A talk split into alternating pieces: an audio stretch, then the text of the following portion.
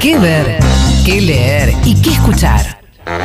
Un viaje por todos tus sentidos con Ali Lingenti. En Volver Mejores.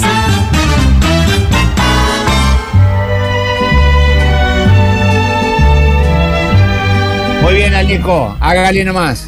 Bueno, muy bien, se cumplieron, entonces se cumplen hoy 70 años de la muerte de Enrique Santos Discépolo, que estuvo varias veces presente en esta columna, Discepolín, un gran artista argentino que nació en el barrio porteño de Once, eh, fue hermano mayor de un dramaturgo, Armando Discépolo. Eh, Armando se hizo cargo de la educación de, de Dice Polín eh, después de la muerte de sus padres cuando tenía 11 años. Tuvo una vida dramática siempre, dice Polín, terminó de manera dramática también su vida. Eh, tuvo un, compromiso para mí social inclaudicable. Eh, lo llevó eso a apoyar la campaña electoral de Perón desde su programa radial que se llamaba A mí me la vas a contar. El programa radial de, de, de se pueden encontrar fragmentos. La verdad es genial todo lo que hacía Disépolo, por lo menos para mí, desde mi punto de vista. Ahí estaba el personaje Mordisquito, que era como el símbolo de una clase social, bueno, bastante banal, eh, más regida por las apariencias, lugares comunes, por el racismo. Eh, esto lo agrego yo porque, digamos, se dijo mucho lo de los lugares comunes y las apariencias, pero había un componente muy racista en el antiperonismo. Y fue además, eh, Daddy, para su época, uno de los primeros artistas multidisciplinarios, porque, dice Polín, era director de teatro, dramaturgo, se escribía para teatro, era músico, era guionista de cine, era actor, era compositor, era cultor del teatro musical, era director de orquesta e insisto, creador del personaje Mordijito, que era el programa de, de Isépolo, además era un programa muy explícito, tenía a Mordisquito que era un poco alegórico, es decir, que, que hablaba metafóricamente para aludir a, a digamos, a, a, esta clase social banal de la que te hablaba hace un ratito, que se oponía al peronismo, pero también era muy directo, a veces, como en este caso, acá vamos a escuchar un audio de un minuto 20 de Disépolo en la radio, hablando muy claramente, muy claramente de Perón y de Evita. A ver. Con ustedes, Enrique Santos Disépolo. Bueno, mira, lo digo de una vez, yo no lo inventé a Perón. Te lo digo de una vez, así termino con esta pulseada de buena voluntad que estoy llevando a cabo en un afán mío de, de liberarte un poco de tanto macaneo. La verdad, yo no lo inventé a Perón, ni a Eva Perón la milagrosa. Ellos nacieron como una reacción a tus malos gobiernos. Yo no lo inventé a Perón ni a Eva Perón, ni a su doctrina. Los trajo en su defensa un pueblo a quien vos y los tuyos habían enterrado en un largo camino de miseria. Nacieron de vos, por vos y para vos. Esa es la verdad. Porque yo no lo inventé a Perón ni a Eva Perón. Los trajo a esta lucha salvaje de gobernar creando la ausencia total de leyes sociales que estuvieran en consonancia con la época. Los trajo tu, tremendo desprecio por las clases pobres a las que masacraste desde Santa Cruz hasta lo de Bacena porque pedían un mínimo de respeto a su dignidad de hombres y un salario que les permitiera salvar a los suyos del hambre.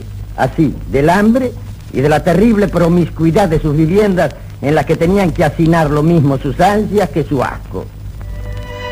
Bueno, bastante claro. Ustedes, ustedes se dan cuenta que era bastante, eh, era bastante raro encontrar un compromiso eh, político, por así ponerle, eh, a, a, los artistas de la época, ¿no? Si bien había algunos, no había tantos como ahora. Uh -huh. Pero el compromiso del artista no era con lo político, sino que era con una necesidad de, de, de, cambio. En el fraseo y en la poesía y en las canciones y en las danzas de esos artistas, era también la manera de cambiar y de modificar la vida de esos tipos que habían sido este, que, se habían arrasado con su dignidad como, como obreros y qué sé yo, ¿no es cierto? O sea que no, no era una cuestión política, porque bueno, no, digo, yo no me siento tailade cuando participo en política, eh, eh, me siento un, artista tratando de modificar desde otro lugar la vida de la gente, ¿no? Este, y, ustedes en su discurso se dan cuenta que el discurso de, de Mordisquito es un discurso político, Sí, incluye la política. Es un discurso eh, de barricada, contundente, que tiene que ver con, con, tratar de modificar la vida de la gente, este, no, no, no como lo, lo, haría algún tipo de la época, o algún político de la época. ¿Se entiende, eh?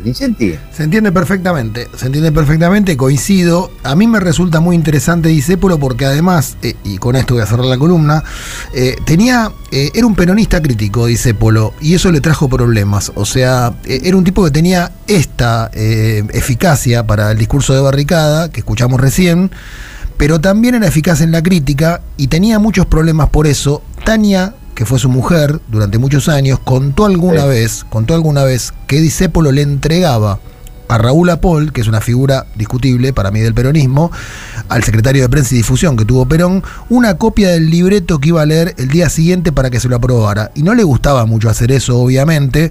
La participación en el programa y la defensa del peronismo le trajo el odio de muchos, eh, de muchas personas, de muchos colegas. Eso lo amargaba mucho a Discépolo. Y se dice, así como te, te conté lo de Taña, es un rumor, pero Taña lo contó ella varias veces. ¿eh? Se dice que alguien compraba todas las entradas de sus espectáculos para que cuando saliera a escena viera el teatro vacío. Ajá. Que un enemigo político de él hacía eso. Esto, combinado con un cáncer que tuvo, digamos, a los 50 años, eh, terminó con la vida de Discépolo. Por eso se suele decir que murió de tristeza. Yo con esto también digo, ¿fue un artista leal Discépolo? Por supuesto que sí. Porque el concepto de lealtad es central en el peronismo, pero a mí me parece que lealtad no es lo mismo que obediencia. No sé si vos opinás lo mismo. Obvio, obvio, obvio, obvio, obvio. Hay una confusión a veces con eso, ¿no? lealtad, le- lealtad no, no, no, no, no es decir a todos que sí. No, no, no, no. Lealtad es este es en- encolumnarse delante de una conducción y, y- y siempre con, con un con una expectativa crítica y con un- una postura crítica a esa conducción. Entonces No, pu- no, no, puede existir el tipo que dice las cosas muy claramente, como muchos artistas como Discépolo y contemporáneos, vos has tenido problemas por eso, y también al mismo tiempo ser artistas críticos. Se pueden, pueden convivir las dos cosas. Esto creo que es la lección que nos dejó Discépolo. Vamos a cerrar la columna con un clásico cantado por el Sorsal Criollo, lo van a reconocer. Antes lo pidió un oyente, acá lo tenés. El Destape Podcast. Estamos en todos lados. El Destape Podcast. El Destape Podcast. Estamos en todos lados.